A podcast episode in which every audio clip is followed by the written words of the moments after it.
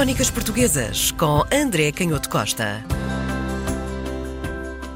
André Canhoto Costa, hoje contamos nestas crónicas portuguesas com um coadjuvante. Vamos ter aqui um apoio que é uma visão do autor sobre a obra que vamos falar. Exatamente. vamos falar de uma obra que tem um peso literário muito, muito forte, já vamos perceber porquê, e temos esse ajudante que é um, Camilo Castelo Branco, porque existe um, existiu existe, foi depois publicado, os exemplares que pertenceram a Camilo Castelo Branco desta obra de que vamos falar, mas existem esses exemplares pertencentes ao Camilo Castelo Branco e anotados pela própria mão do Camilo Castelo Portanto, Branco. anotações Portanto, sobre... coment... Hum, anotações e comentários. comentários uhum. sobre a obra. E que obra é essa? História de Portugal dos séculos XVII e XVIII, de Luís Augusto Rebelo da Silva. O Luís Augusto Rebelo da Silva, mais conhecido como Rebelo da Silva, ele morreu relativamente cedo, com 49 anos, em 1871, e por isso a obra não foi acabada. Esta obra foi publicada entre 1860 e 1871, cinco volumes, mas ele ficou apenas pelo século XVII.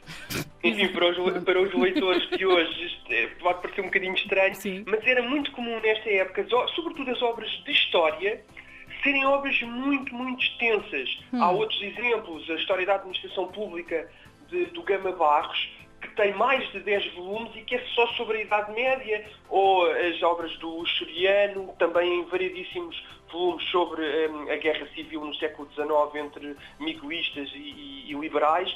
Portanto, era muito comum estas obras de história serem Extensas. extremamente extensas. Hum. É uma pena que ele não tenha escrito sobre o século XVIII, porque, de facto, a importância desta obra é que cobre um dos períodos mais eh, desconhecidos, ainda hoje, é um dos períodos menos estudados, que é o, o período da mudança de dinastia, como sabemos, depois da morte de Dom Sebastião em Alcácer Quibir um, e depois daquele Hum. pequeno período de, de reinado do, do cardeal Dom Henrique, pa- passamos a ter os reis de Espanha como reis também de Portugal, portanto há uma integração do reino de Portugal em Espanha, e o Rebelo da Silva escreveu bastante sobre esse período um, enigmático, um período desconhecido e um período difícil, porque é um período sobre o qual, e sobretudo no século XIX, estavam muito vivas as, as paixões relacionadas com a independência, com uma certa redescoberta das tradições nacionais e, portanto, nem sempre era fácil eh, escrever porque havia uma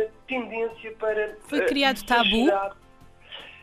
Em parte porque havia alguma tendência, por um lado, para exagerar as características nacionais e para procurar características nacionais Hum. o mais longe possível, portanto, tentar ir à Idade Média, descobrir características para depois fundamentar neste período uma, uma certa resistência à, à ocupação espanhola. E depois, como tu dizes bem, havia ali também um lado tabu, porque tinha a ver com o posicionamento que algumas das, das famílias mais importantes eh, do Reino de Portugal e alguns, algumas das classes sociais eh, mais poderosas tinham tido esse posicionamento que tinham tido nessa altura crítica ao hum, estarem ao lado do rei espanhol. E nem sempre era muito fácil de falar sobre isso. A verdade é que as, as- as- as notas do Camilo Castelo Branco são muito interessantes. Ele é um pouco crítico da obra e diz que, que a obra de facto é palavrosa, o que é interessante, ou seja, às vezes é um bocadinho chata e repetitiva, e isto é o olhar claramente do escritor.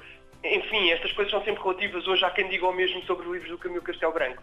Mas no fundo ele estava, Desculpa. ele estava a, a- dizer isto com alguma propriedade, porque Hum. há- de facto há alguma repetição. Isso acontece muito nestas obras, no Luxuriano também acontece muito. Eram obras muito extensas, separadas ao longo dos anos e, portanto, muitas vezes os autores hum, não é porque, porque não soubessem que já o tinham dito, mas era como se fizessem para ajudar o leitor de tempo Sim, acabavam por recorrer mais à redundância, talvez, não é? Exatamente, recuperavam e resumiam aquilo que já tinha acontecido. Mas de facto esta obra é muito interessante, fala sobre a votação popular que foi feita em, em Braga pelo arcebispo e que favoreceu o Filipe II, fala da- dos escritores portugueses e do dilema que se colocou em relação à língua.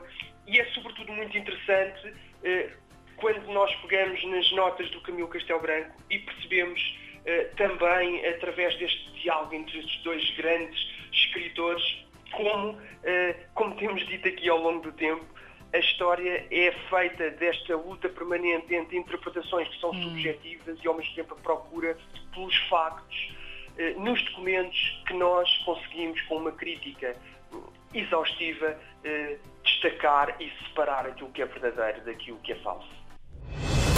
Crónicas Portuguesas com André Canhoto Costa.